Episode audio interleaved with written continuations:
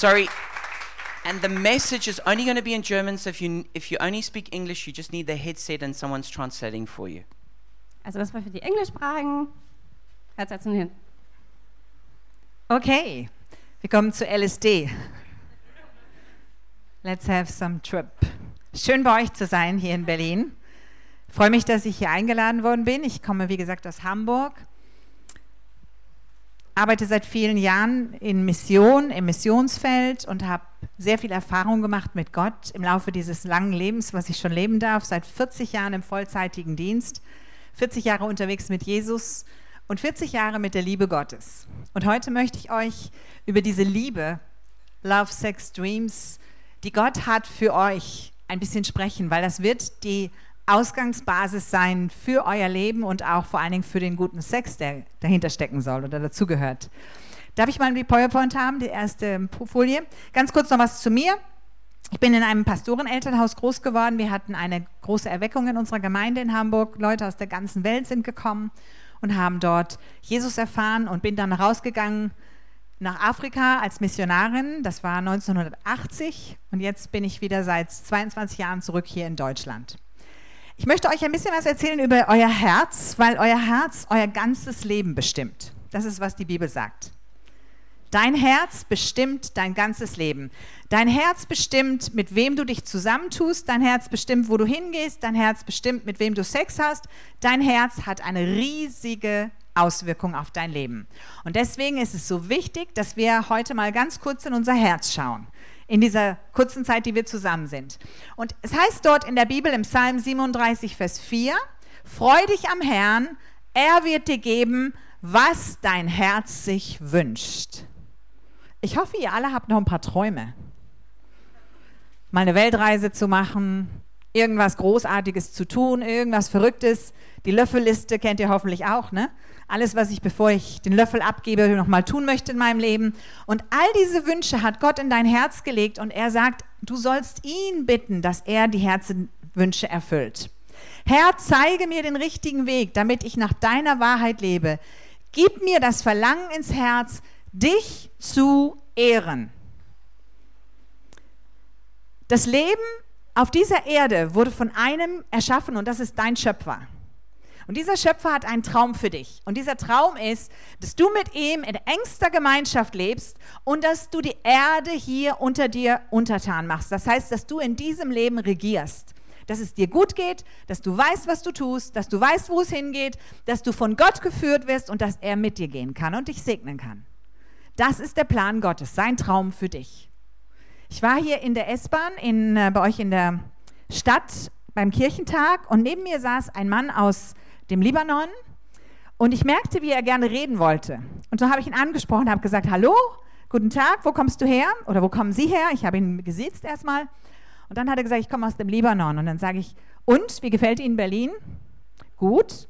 Ich sage, was machen Sie denn hier? Ich studiere Theologie. Und dann habe ich gesagt, und, warum? Ja, er sagt, ich bin Moslem. Aber ich möchte wissen, wer euer Gott ist. Wow, habe ich gesagt, das ist ein cooles Motiv, um Theologie zu studieren. Und was hast du gelernt in dieser Theologie? Und er hat gesagt, zwei Dinge habe ich gelernt. Das erste, dass Jesus garantiert homosexuell ist.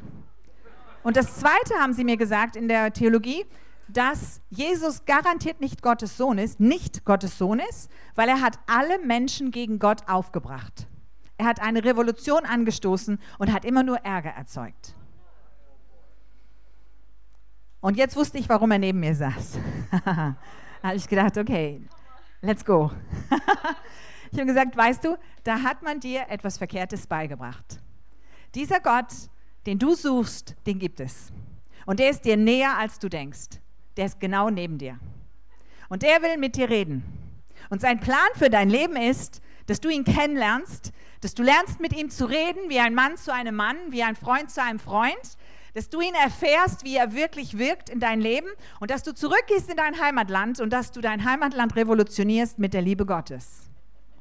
Ihr hättet mal seine Ohren sehen sollen, die fingen an richtig zu wachsen. Er wollte hören, was Gott hat.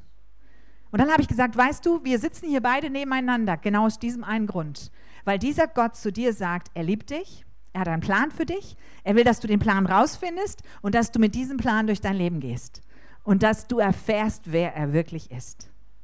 Und er hat gesagt, das habe ich gehofft, dass mir das jemand mal sagt. Weil ich habe gehofft, dass der Professor in der Uni sagt oder in dem Theologiestudium sagt, dass das verkehrt ist, dass Jesus homosexuell ist und dass er angeblich gegen Gott ist, weil er alles gegen Gott aufgebracht hat. Und ich habe gesagt, ja, deswegen bin ich jetzt neben dir. Und ich werde für dich beten und ich bete, dass Gott dir begegnet. Fang an, mit ihm zu reden und fang an, mit ihm eine Konversation und eine Beziehung. Zeige mir den richtigen Weg, damit ich nach deiner Wahrheit lebe. Der beste Theologe, der beste Lehrer in deinem Leben ist Gott persönlich. Und wenn du willst, dass du Erfolg hast in deinem Leben, wenn du willst, dass der Weg Gottes für dich klar wird, musst du mit Gott reden und nicht mit deiner Freundin darüber. Dann wirst du den Weg Gottes herausfinden. Und bitte sag mir jetzt nicht, dass du Gott nicht hören kannst. Ich kann dir sagen, was du tun musst. Du musst ab und zu mal dein iPhone und dein PC und alle deine Gadgets mal ausmachen und mal Ruhe in dein Zimmer bringen oder in dein Leben. Vielleicht gehst du mal in den Park hinaus und hast nichts an, auch kein E-Mail, ding, ding, ding, ding, ding, weil dann geht es nicht mehr. Und dann sage Gott, hier bin ich, rede. Und er wird zu dir reden. Und er wird dir vielleicht Dinge sagen, die du vielleicht nicht hören willst.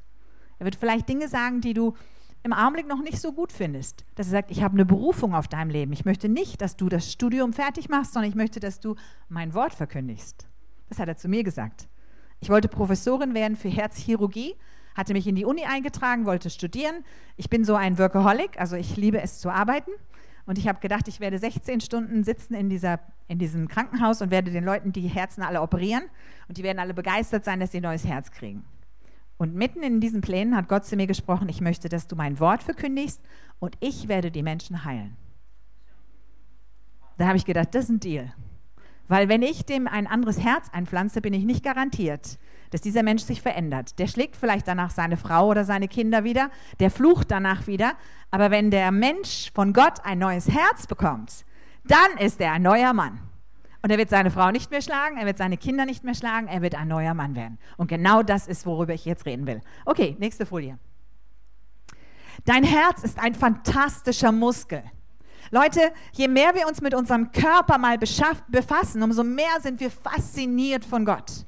Alleine was unser Gehirn an Leistung bringt, wie viele Billionen Verbindungen es jeden Tag eingeht, ist so fantastisch, dass der, der behauptet, das sei ein Zufall, irgendwo einen Knall hat.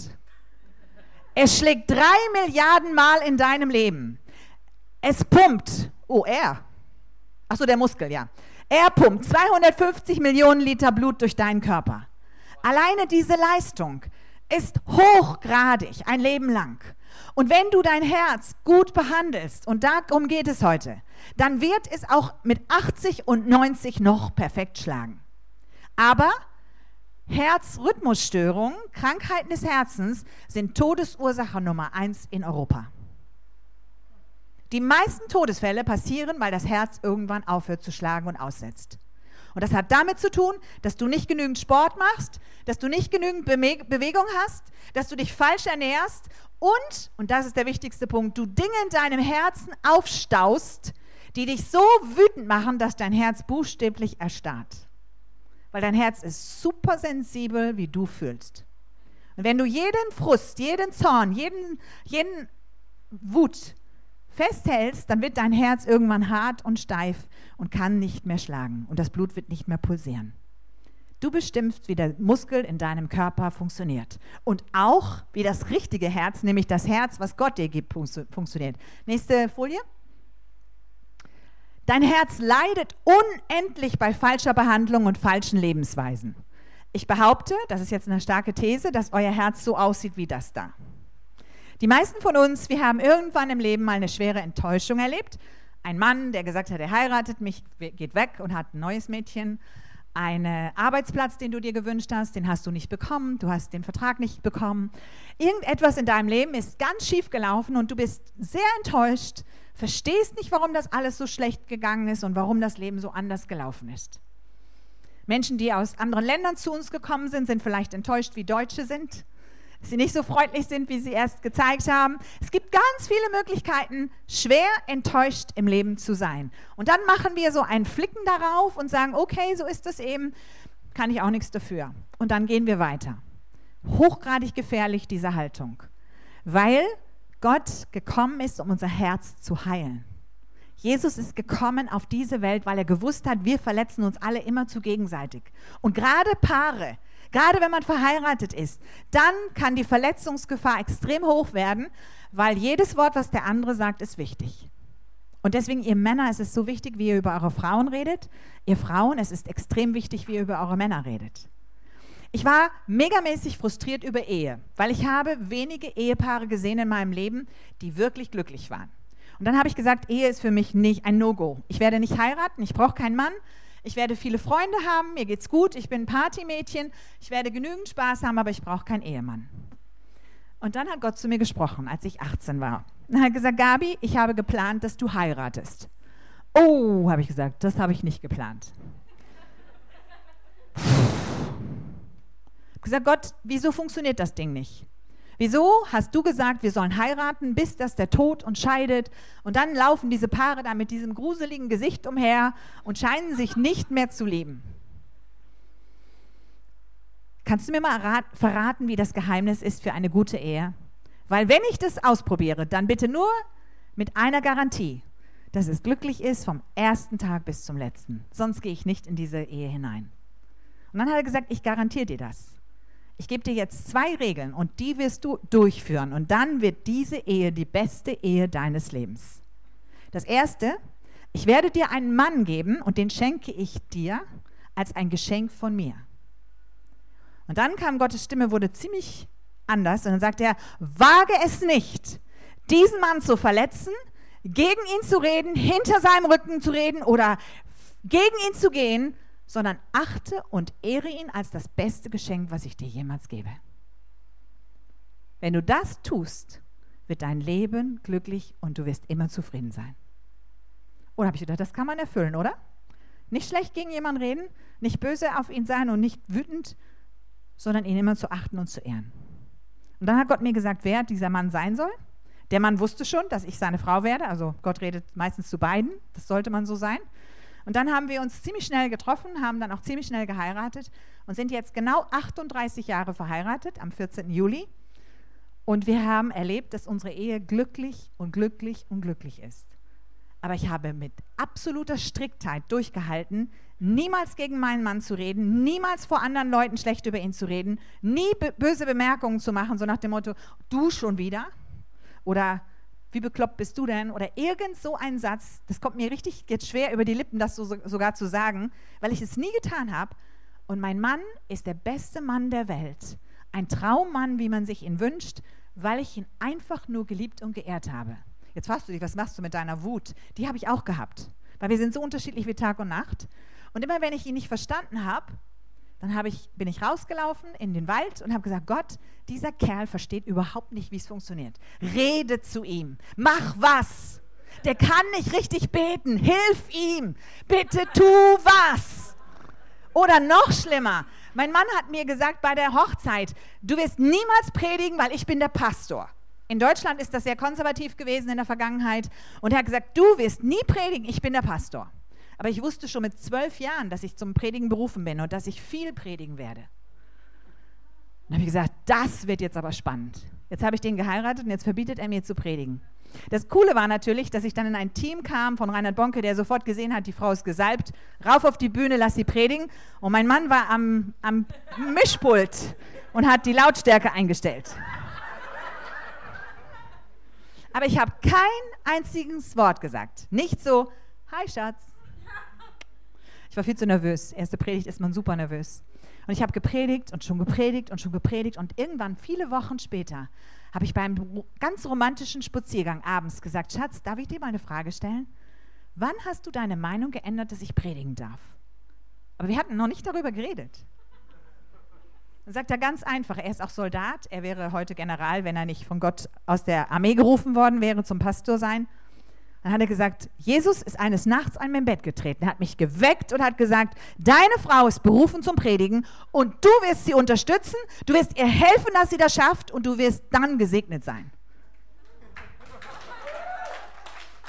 Ein Mann, der Gottes Stimme hört, wird sofort gehorchen. Und das ist, was Gott sich gewünscht hat. Passt auf mit eurem Herzen, dass es nicht auf falsche Lebensweisen verletzt wird. Falsche Lebensweisen können sein zu, zu viel Nikotin, zu viel Alkohol, zu, viel, zu wenig Sport, zu falsche Ernährung, zu süß, zu, zu fettig. Ihr kennt das hoffentlich alle. Bitte lasst uns vernünftig sein in unserer Lebensweise. Ganz extrem wichtig auch im Reiche Gottes, damit unser Herz gesund bleibt und fit bleibt bis ins hohe Alter. Weil ihr einen Auftrag habt. Weiter? Dein Herz ist gebunden, wenn du es falsch beeinflusst durch deine Handlungen und Gedanken. Achte auf dein Herz, denn aus ihm fließen die Ströme des Lebens. Wow, das ist ein Satz, der kommt aus der Bibel. Aus unserem Herzen fließen die Ströme des Lebens. Wenn du das Gefühl hast, ich habe nicht genug Leben, mir geht es nicht gut, ich habe nicht die Power, die ich brauche, mir geht irgendwo immer der Kraft weg, ich habe das Gefühl, ich bin immer so am Minimum, dann lass dein Herz freisetzen von Jesus. Er will in deinem Herzen leben. Er will durch dein Herz regieren. Er will der starke Gott sein in dir. Er will das alles tun, was du nicht kannst. Ich arbeite im Rotlicht der, äh, mit den Frauen der Zwangsprostitution und ich bin oft mit Prostituierten und vor allen Dingen mit den Zuhältern zusammen. Das war nicht normal in meinem Leben, weil ich nicht aus dieser Genre komme, der Prostitution, sondern ich komme aus einer ganz anderen Welt, der Pastorentöchterchen, und bin jetzt in dieses Rotlicht hineingegangen. Und ich weiß, dass die Männer mich bedrohen könnten, aber ich fürchte mich nicht eine Sekunde. Warum? Weil ich Jesus, den Herrn, zu meinem Herz, in meinem Herzen gemacht habe und ich weiß, er geht mit mir, wo ich hingehen soll. Und ich weiß, er führt mich und leitet mich und er wird mir immer dann die Worte geben, die ich brauche, um mit den Leuten richtig zu reden. Mal bin ich ganz scharf mit den Kerlen und mal bin ich ganz weich. Aber ich brauche keine Angst zu haben, weil ich weiß, Jesus lebt in mir. Und er ist größer als die Umstände, in denen ich bin. Es geht hier um eine Mafia, es geht hier nicht nur um kleine Zuhälter, es geht hier um echt harte Jungs, bis hin zu den Hells Angels und zu all diesen Ge Typen. Und du darfst keine Angst haben. Und das schaffst du nur, wenn du Jesus dein ganzes Herz zur Verfügung stellst und sagst, Herr, für mich, leite mich. Und dann weißt du, du trägst den Sohn Gottes in deinem Herzen. Und er geht mit dir persönlich. Und ich spüre seine Gegenwart im Rotlicht tausendmal stärker als heute Nachmittag hier bei euch im Gottesdienst. Das könnt ihr euch vorstellen. Weil er sieht die Zerbrochenheit dieser Frauen, er, er, hört die Schreie dieser Frauen, er hört die Tränen und er sieht sie und er leidet mit ihnen und er will, dass ich diesen Schmerz mit ihm teile. Und mir laufen oft die Tränen, wenn ich da bin. Und ich spüre den Schmerz dieser Frauen. Und ich kann erleben, wie Jesus sie heilt, weil sie brauchen Befreiung ihrer Herzen. Der Gottlose ist bis tief ins Herz hinein von der Sünde bestimmt. Vor Gott hat er keine Ehrfurcht. Was heißt das? Wenn du Gott nicht fürchtest, wenn du ihn nicht in deinem Leben kennst, dann hast du ihn nicht. Und dann wird die Sünde übernehmen. Das heißt, die Süchte, LSD, Drogen, Abhängigkeiten, Alkohol, Perversion, Pornografie, alle möglichen Dinge übernehmen dein Leben. Und wenn diese Dinge anfangen, in dein Leben hineinzudringen, wenn du anfängst, dich in Pornoseiten hineinzuklinken, was wahrscheinlich jeder schon mal getan hat in diesem Raum, dann wird eine Kette um dein Leben gelegt und um dein Herz und der Satan zieht an dieser Kette und du kannst machen, was du willst. Dir wird der Lobpreis sowas von vorbeigehen, ich wollte gerade ein Wort sagen, sowas von vorbeigehen, weil du sagst, ich kann diesen Gott jetzt nicht anbeten. Und das kannst du auch nicht. Du kannst nicht gleichzeitig mit einer Abhängigkeit von der Perversion des Satans und mit Gott zusammen bleiben. Und diese Ketten musst du zerbrechen im Namen Jesu. Und wenn du es nicht selber kannst, ihr Jungs, vor allem ihr Männer, dann geht zu eurem Pastor oder zu einer Person eures Vertrauens und sagt, hey, ich bin abhängig geworden.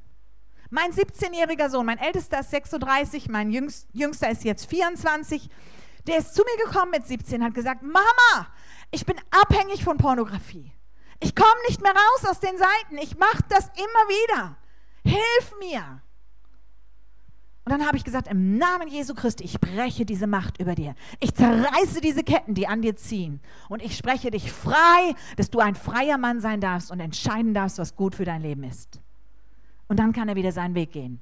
Die Ketten der Sünde bestimmen unser Leben, wenn wir uns nicht von ihnen trennen. Deswegen ist es so wichtig, dass wenn ihr dein Leben Jesus gibst, dass du alles, was in deinem Herzen ist, rausholst. Wenn da Sachen sind wie, ich habe jemanden betrogen, ich habe jemandem richtig Schaden zugefügt, ich habe einen Autounfall gemacht, aber ich bin geflohen und niemand hat mich gefunden, Gott sei Dank. Du wirst nie mehr glücklich. Nicht, weil du den Autounfall gemacht hast, sondern weil dein Herz belastet ist. Alles, was dein Herz belastet an Schuld, an Schuldgefühlen, raus damit, raus damit, raus damit und sag Gott, heile mein Herz, vergib mir und hilf mir, dass mein Herz der Tempel des Heiligen Geistes wird, dass du darin wohnen kannst. Er wird dir helfen, dass es klappt, wenn du in Ordnung bringst. Und wenn du da wieder hingehst oder jemanden bittest, dass er dir hilft, dass du aus dieser Situation herauskommst. Bring dein Herz in Ordnung mit Gott. Lass es heilen. Nächste Folie. Das ist jetzt die Folie, wie ich die meisten Menschen vortreffe.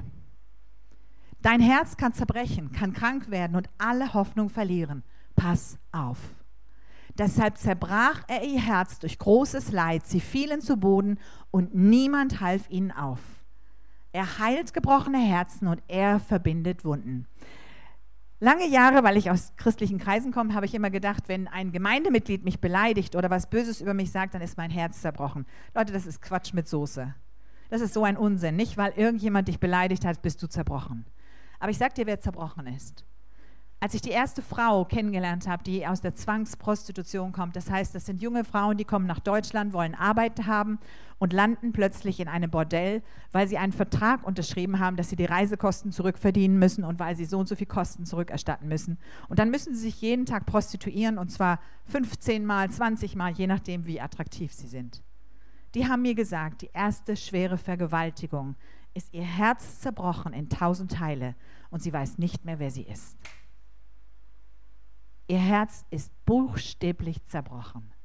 Auch heute hier unter uns sind Menschen, die haben ein zerbrochenes Herz. Wenn dein Vater dich vergewaltigt hat, wenn du Missbrauch erlebt hast, wenn du Gewalt erlebt hast, wenn du schwere Übergriffe auf dein Leben erlebt hast, kann dein Herz zerbrechen. Das Gefühl, was es dann bei dir hinterlässt, ist, ich weiß nicht, wer ich bin. Ich weiß nicht, ob Menschen mich lieben. Es sind oft die Leute, die kommen zu spät zum Gottesdienst und gehen als Erster wieder, damit ja keiner fragt, wie es dir geht. Aber so ein zerbrochenes Herz möchte Jesus heilen. Deshalb ist er gekommen. Er sagt in seinem Wort, ich bin gekommen, um zerbrochene Herzen zu heilen. Wer so ein Herz hat, der wird keinen guten Sex haben. Sorry. Das geht nicht. Der wird so krank sein in seiner Vorstellung, wenn er mit einem anderen Menschen zusammen ist. Er wird sich an ihn klammern und hoffen, dass der ihm Liebe gibt, aber das ist keine Liebe.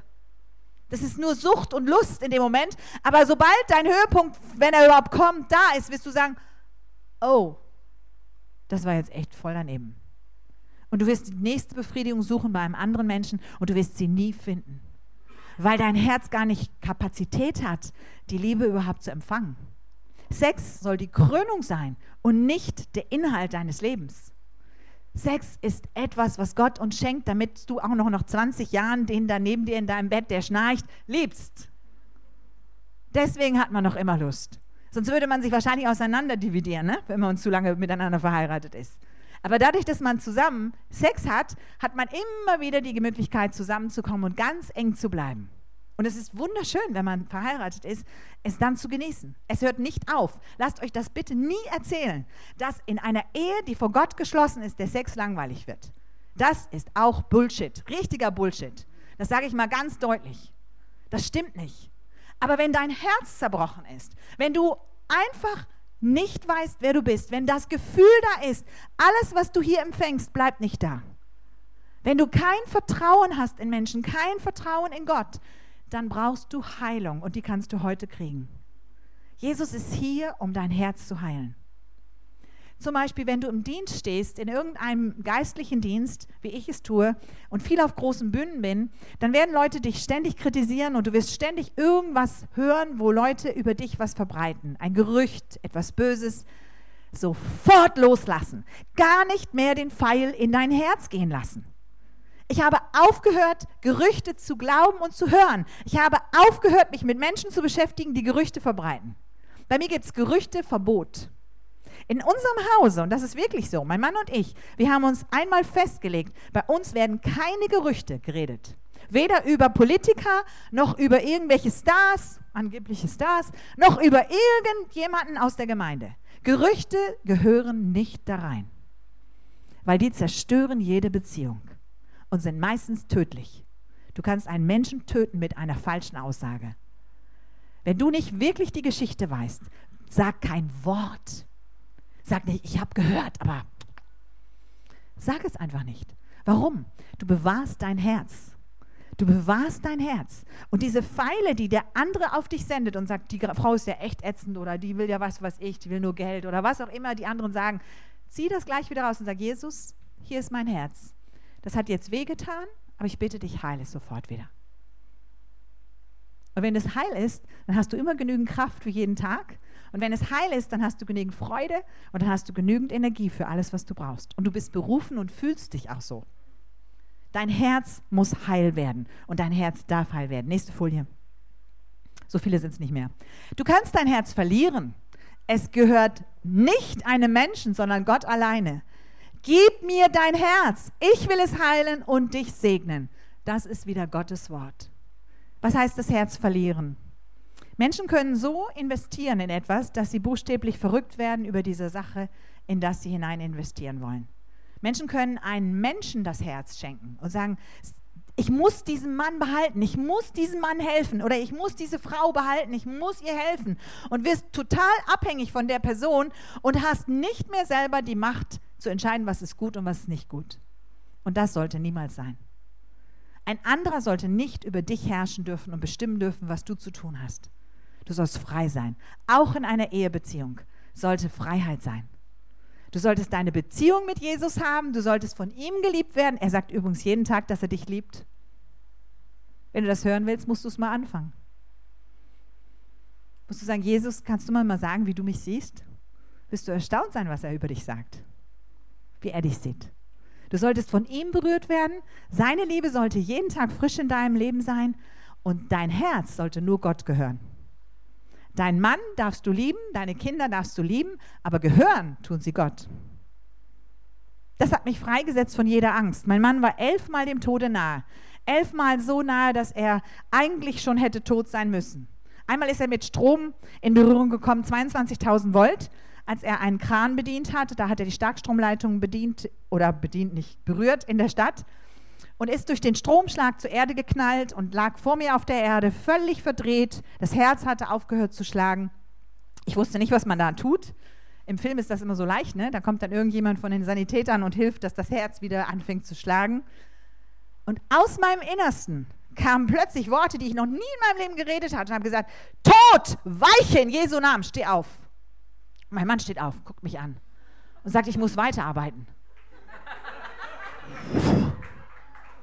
Und ich wusste nur, dass in diesem Moment Gottes Kraft so mächtig war, dass dieser Mann wieder aufgestanden ist. Was ich danach begriffen habe, mein Mann gehört nicht mir, ich muss nicht um ihn bangen, sondern Gott wacht über ihm und passt auf ihn auf. Ich bin nur ein Werkzeug an seiner Seite, eine Frau, die zu ihm gehört, die ihn liebt und unterstützt und ihm hilft. Aber mein Leben ist genauso wichtig wie sein Leben. Kein Unterschied. Mein Herz gehört Gott. Und er wird dein Herz erfüllen und er wird dich segnen und er wird dich zum großen Segen setzen. Und die nächste Folie. Dein Herz ist für die Liebe geschaffen. Es soll schlagen, sich gut anfühlen, denn Gott ist Liebe. Ich glaube, dass das meiste, was wir im Augenblick unter Liebe verstehen, wenn wir jetzt gerade diskutieren würden miteinander, wäre so unterschiedlich, wie wir es nur sein könnten. Aber Gott ist der Maßstab der Liebe. Er liebt uns. Er ist der Erfinder von uns. Er ist der Gründer von unserem Leben. Er ist der Anfänger und der Vollender, sagt er. Und er liebt dich mit einer Leidenschaft, die du kaum ertragen kannst. Ich glaube, dass wenn du Gott jetzt begegnest, in diesem Moment, und das könnt ihr, dass du fast verschmelzen wirst vor unglaublicher Über überwältigt sein, dass er dich so sehr liebt. Gott ist Liebe. Und wenn du ihn eingeladen hast in dein Herz, dann fließt Liebe. Die hört nicht auf. Auch nicht bei dem Bekloppten, der irgendwo an deinem Straßenrand sitzt. Der wird genauso geliebt, stimmt's, Cornelius, wie der, der in deiner Nachbarschaft ist. Gottes Liebe hört nicht auf. Sie ist einmal angefangen in mir zu fließen und sie hört nicht auf und er will immer mehr geben. Und während ich weitergebe die Liebe Gottes, umso mehr empfange ich selber. Er fließt durch mein Leben. Er ist präsent in meinem Leben und er ist präsent in deinem Leben. Aber gib ihm den Raum, den er braucht und schenke ihm die Zeit, die er haben möchte mit dir weil er dich jeden Tag stärken will und heilen will und heiligen will und wiederherstellen will und zu der Frau oder zu dem Mann machen will, den er für dich gesehen hat, den er geplant hat. Fang an, mit Gott eine Liebessprache zu sprechen. Was heißt das? Irgendwann mal habe ich gesagt zu Gott, jedes Mal, wenn die Sonne scheint, dann fühle ich mich geküsst. Ich liebe Sonnenschein. Ich komme aus Afrika und in Afrika hast du immer diese UV-Strahlung, ist höchste Form. Das heißt, du brauchst diese Energie. Und als ich zurückgekommen bin nach Deutschland, war das für mich eine echte Entscheidung. Es war wie ein Missionsdienst. das könnt ihr verstehen. ich habe auch in Südafrika gelebt, deswegen weiß ich, wo die beiden herkommen. Und dann habe ich gesagt, Gott, ich will zufrieden sein mit dem Wetter, wie es hier ist. Egal wie es ist. Und dann habe ich angefangen, eine Sprache mit ihm zu entwickeln. Jedes Mal, wenn ich in einem Dienst war oder wenn ich irgendwas getan habe für Gott, ich gehe auch ins Gefängnis zu Menschen, die da Hilfe brauchen oder wo immer ich hingehe, wenn ich rauskomme, dann geht der Himmel für Bruchteile von Sekunden auf und ein riesiger Sonnenstrahl kommt raus und küsst mich. Und ich weiß, dass Gottes Kuss auf meiner Wange ist. Er liebt es, das zu tun. Wir haben das ganz oft, diese Konversation. Er sagt, Gabi, ich bin stolz auf das, was du gerade gemacht hast. Ist klasse, was du tust. Du kannst selber eine Sprache mit Gott entwickeln, die ganz persönlich ist zwischen dir und ihm. Und du genießt seine Liebe, weil er sich so freut, dass du die Zeit nimmst für ihn und dein Herz ihm öffnest. Tu es heute, wenn wir hier zusammen sind. Sag Jesus, ich öffne dir mein Herz, ganz und gar. Ich möchte, dass du einziehst in jeden Bereich meines Lebens, auch in die verborgenen Orte, wo ich niemanden ranlasse, weil das niemand wissen darf, was da passiert ist. Auch in die Tiefen meiner Schichten, die ich eigentlich gar nicht mehr selber weiß. Du darfst da rein. Und dann wird er plötzlich Licht in dein Herz schenken und dann wird er mit seinem Licht dein Herz heilen. Und du merkst plötzlich, wow, ich kann ja so viel mehr, als ich vorher konnte. Mein zerbrochenes Herz wird heil und es pumpt wieder. Und so wie das geistliche Herz pumpt, wird der geistliche Mensch aufstehen. Und wenn der geistliche Mensch aufsteht, dann kannst du einen Toten einfach aufwecken von den Toten, weil Jesus in dir lebt. Das ist keine große Tat. Manche Leute sagen, wow, du hast schon mal elf Leute von Toten erweckt. Nein, das ist nichts Besonderes, weil Jesus in mir lebt. Die Bibel muss doch leben, Leute. Was da drin steht, muss doch wahr sein. Sonst glauben wir an einen toten Gott. Aber der lebt. Und der lebt ziemlich gut und der lebt auch in Berlin. Amen. Der lebt überall. Yes. Let's worship him. Er ist gewaltig. Und er möchte, dass diese Stadt mit seiner Liebe durchdrungen wird. Und es gibt genügend Beispiele von Menschen, die nur mit der Liebe Gottes eine Welt verändert haben. Mutter Teresa, super Beispiel. Eine winzige Frau, die nicht mal sehr attraktiv war. Ja, einfach mal so, ne? Sie war einfach nur eine kleine, süße Nonne. Aber hatte nichts zu bieten. Sie hatte kein Geld, sie hatte nur zwei Saris und zwei Eimer, aber sie hatte ein Herz. Das war so groß von der Liebe Gottes und es hat Kalkutta verändert. Und noch heute, wenn du viel unterwegs bist, ich reise sehr viel, du findest die Nonnen von ihren Klöstern immer noch überall. Die laufen noch durch die ganze Welt, die Mutter Teresa-Schwestern. Ich weiß gar nicht, wie die heißen. Gibt es so einen besonderen Namen für sie? Charity, right. Sisters of, of Charity. Die laufen immer noch umher. Und alles, was sie hatte, war Liebe, Liebe, Liebe für zerbrochene Menschen. Und sie hat sich immer um die gekümmert, die keiner mehr haben wollte. Die, die schon gestunken haben, die schon am Verwesen waren und die der letzte Dreck auf der Erde waren. Die hat sie einkassiert, hat sie in eine ganz schlichte Unterkunft gebracht und hat sie gepflegt, bis sie starben. Und dann kam Gott und hat gesagt, wow, die Frau beeindruckt mich. Er hat seine Scheinwerfer genommen, seine PA ange angedreht und hat gesagt, lass die Welt mal sehen, wer diese Dame ist. Und plötzlich war sie berühmt und die Welt hat sie eingeladen und der Papst hat sie geehrt und, und, und, und und die großen Könige der Welt und Prinzessin Diana kam und hat sich vor ihr verneigt. Sie hat nur die Liebe Gottes in ihrem Herzen gehabt. Und sie war ganz oft verletzt worden. Wenn du ihre Biografie liest, man hat sie viele Male aus Kalkutta rausgeschmissen. Die wollten sie nicht haben, weil sie hat sich um die Unberührbaren bemüht und das war nicht akzeptiert. Aber diese Liebe Gottes in ihrem Herzen hat sie zurückgeholt zu den Menschen. Und ich glaube, im Himmel wird sie mal eine ganz große Ehre. Wir werden alle Beifall klatschen, wenn wir sie sehen. Und sagen, wow, eine Frau, die verstanden hat, dass ihr Herz die Welt verändert, dass ihr Leben die Welt beeindruckt und dass ihr Herz Menschen Hoffnung bringt. Und das sollten wir sein. Die letzte Folie, ich glaube nur noch eine. Mein Geliebter streckte seine Hand durch die Öffnung in der Tür und mein Herz fing an, wie wild zu schlagen vor Sehnsucht nach ihm. So soll's jetzt dein Herz schlagen. Jesus streckt seine Hand aus nach dir. Und er sagt, wenn du willst, können wir in die engste und schönste Liebesbeziehung eintreten, die du jemals hattest. Etwas, was du vielleicht noch nie gefühlt hast. Dass du so wichtig für mich bist, dass ich die ganze Welt stehen lasse, um zu dir zu kommen und dir zu sagen, wie sehr ich dich liebe. Ich beschreibe euch das mal kurz. Ich war in einer Gebetszeit für eine Stadt. Wenn du eine Stadt sehen willst, dass sie errettet wird, dann musst du anfangen zu beten. Das ist eine ganz simple Sache. Und dann bin ich durch die Stadt ein paar Mal wochenlang betend gelaufen mit mehreren Mitarbeitern. Und eines Tages standen wir auf einem großen Platz mitten in dieser Stadt. Die Stadt war sehr, sehr unter Prostitution und Zwangsprostitution gelitten. Und dann haben wir angefangen zu deklarieren, dass Gottes Reich in diese Stadt kommt. Und plötzlich habe ich im Geist gespürt, wie ich sagen sollte, ich habe es nicht selber gemacht, im Namen Jesu Christi, ihr Fürsten über dieser Stadt, ihr unreinen Geister, die diese Stadt gefangen haltet, weicht von dieser Stadt in Jesu Namen. Und Freiheit für die Gefangenen, damit sie Jesus empfangen können. Und dann bin ich wieder rausgegangen aus dieser Gebetszeit und wollte nach Hause fahren und plötzlich kamen diese dämonischen Heere, die ich da gerade alle befohlen hatte zu weichen, hinter mir her. Sowas habe ich noch nie erlebt. Innerhalb von Minuten wurde mir ganz schlecht. Ich wurde depressiv, also ich bekam so eine Bedrückung, Dunkelheit. Ich wurde krank, ich bekam Fieberanfälle, Schüttelfrost, musste im Auto sitzen, bin dann nach Hause gefahren, habe mich noch gerade aufs Bett legen können und dann wurde mir richtig schlecht. Ich habe gesagt, Jesus, bitte komm, Jesus, bitte komm, hilf mir. Aber nichts bewegte sich, es wurde nur noch schlimmer. Und sowas hatte ich noch nie gehabt, so eine Begegnung mit so einer Finsternis. Und dann habe ich in meiner Verzweiflung, weil ich nicht wusste, was ich tun sollte, geschrien, so laut ich kann. Das erspare ich euch, aber es war sehr laut. Ich habe geschrien, Jesus!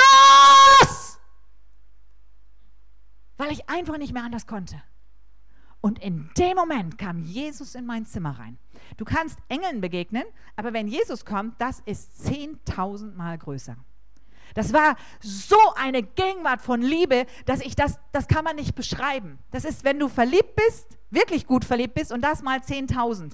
Dein Herz schlägt, du bist einfach nur erschlagen von dieser wunderbaren Gegenwart. Der Teufel und alle Dämonen waren weg. Alles war weg, sofort auf der Stelle. Wenn Jesus in dein Zimmer kommt, dann verändert sich die Welt. Und ich lag auf meinem Bett und er hat gesagt, Gabi, du bist gerade in einem Riesenkampf gewesen und du warst mutig. Du hast da einfach den dämonischen Herren befohlen, die ganze Stadt freizugeben und die mussten alle gehen. Die sind auch gegangen. Aber jetzt will ich dir was beibringen. Wenn du in so einem Kampf stehst und du mit so einer Macht diesen Heeren befehlst, komm immer zurück in meine Anbetung in meine Gegenwart. Bete mich an. Es ist was anderes, ob ich sage, im Namen Jesu, Satan, weiche, oder ob ich sage, Jesus, ich lebe dich und ich bin bei dir und ich segne dich. Bete mich an. Dann wirst du immer geschützt sein, weil in meiner Gegenwart ist keine Macht der Finsternis. Und dann lag ich noch auf dem Bett mir ging es noch nicht sehr gut, weil ich hatte richtig Fieber, also ich war richtig unter Fieber. Da habe ich nur gesagt, Jesus, kannst du mich schnell mal anrühren, ich will aufstehen. Und dann hat er etwas zu mir gesagt, das hat mein ganzes Leben verändert. Er hat mich angeschaut und hat gesagt, Gabi, ich habe dir in meinem Wort gesagt, dass ich dich geheilt habe.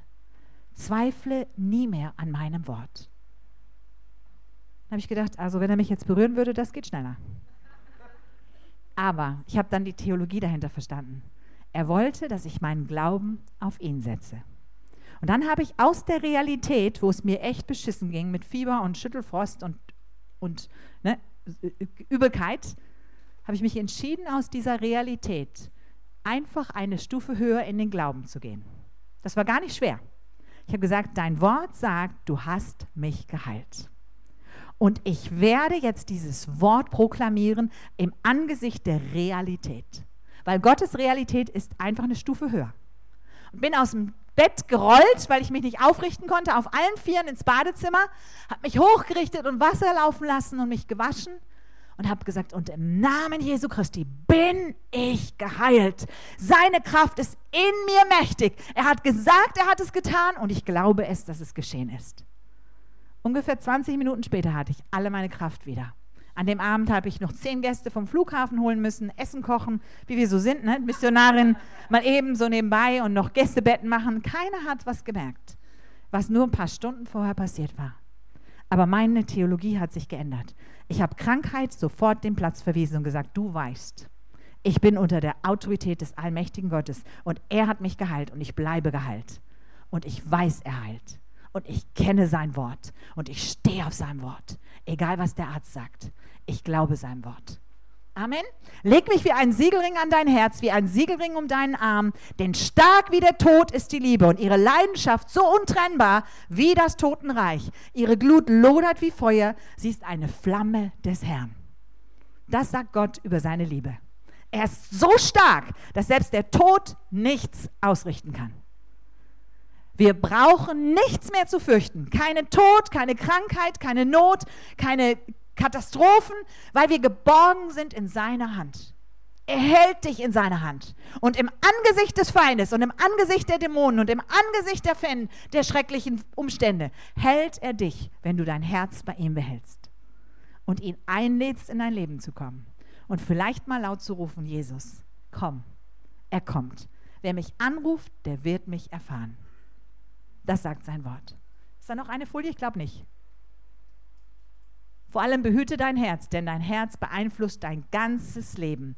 Ein fröhliches Herz ist die beste Medizin. Ein verzweifelter Geist schwächt die Kraft eines Menschen. Ein Satz noch dazu zu dem zweiten Wort. Gott hat mal zu mir gesagt, Gabi, jeder Mensch bekommt jeden Tag von mir die Kraft, die er braucht, um einen schönen, erfolgreichen und guten Tag zu haben. Das ist meine Garantie. Aber jeder negative Gedanke, so ein blöder Gedanke wie, warum läuft die Kaffeemaschine schon wieder über? Warum steht er da an der Park bei der, bei der Ampel so lange? Kann der denn nicht fahren? Alle diese, warum ist mein Auto wieder eingeparkt?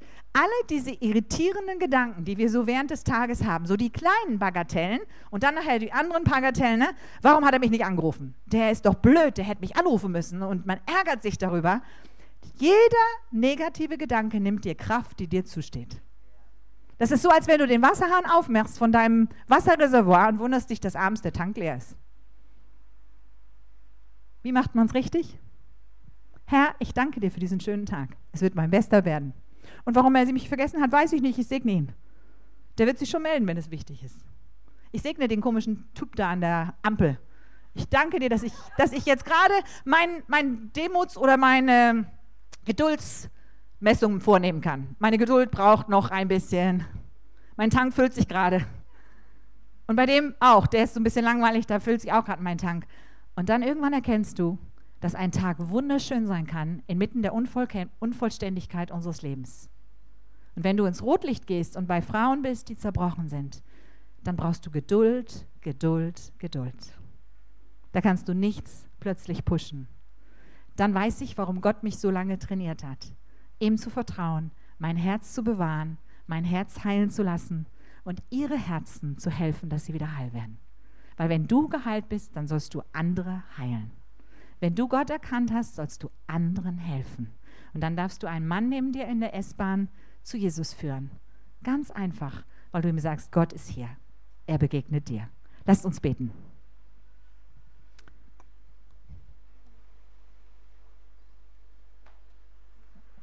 Jesus, ich danke dir. Du, der große Gott, bist mitten unter uns. Du sagst in deinem Wort, wenn zwei oder drei in meinem Namen zusammenkommen, bin ich mitten unter ihnen. Du bist hier, um unsere Herzen zu heilen. Du bist hier, um uns Kraft zu geben für diesen Tag. Und du bist hier, um uns zu begegnen. Und ich bete, dass diejenigen unter uns, die sagen, mein Herz ist verletzt, mein Herz ist gebunden, mein Herz hat so viele verschiedene Umstände erlebt, ich weiß eigentlich gar nicht, wie mein Herz wieder in Ordnung kommen kann, dann bist du die Antwort. Dann möchtest du in dieses Leben einziehen und möchtest wieder für Ordnung sorgen. Du möchtest das Herz wieder stärken und fertig machen und fein machen. Und du möchtest, dass dieser Muskel wieder durchblutet wird.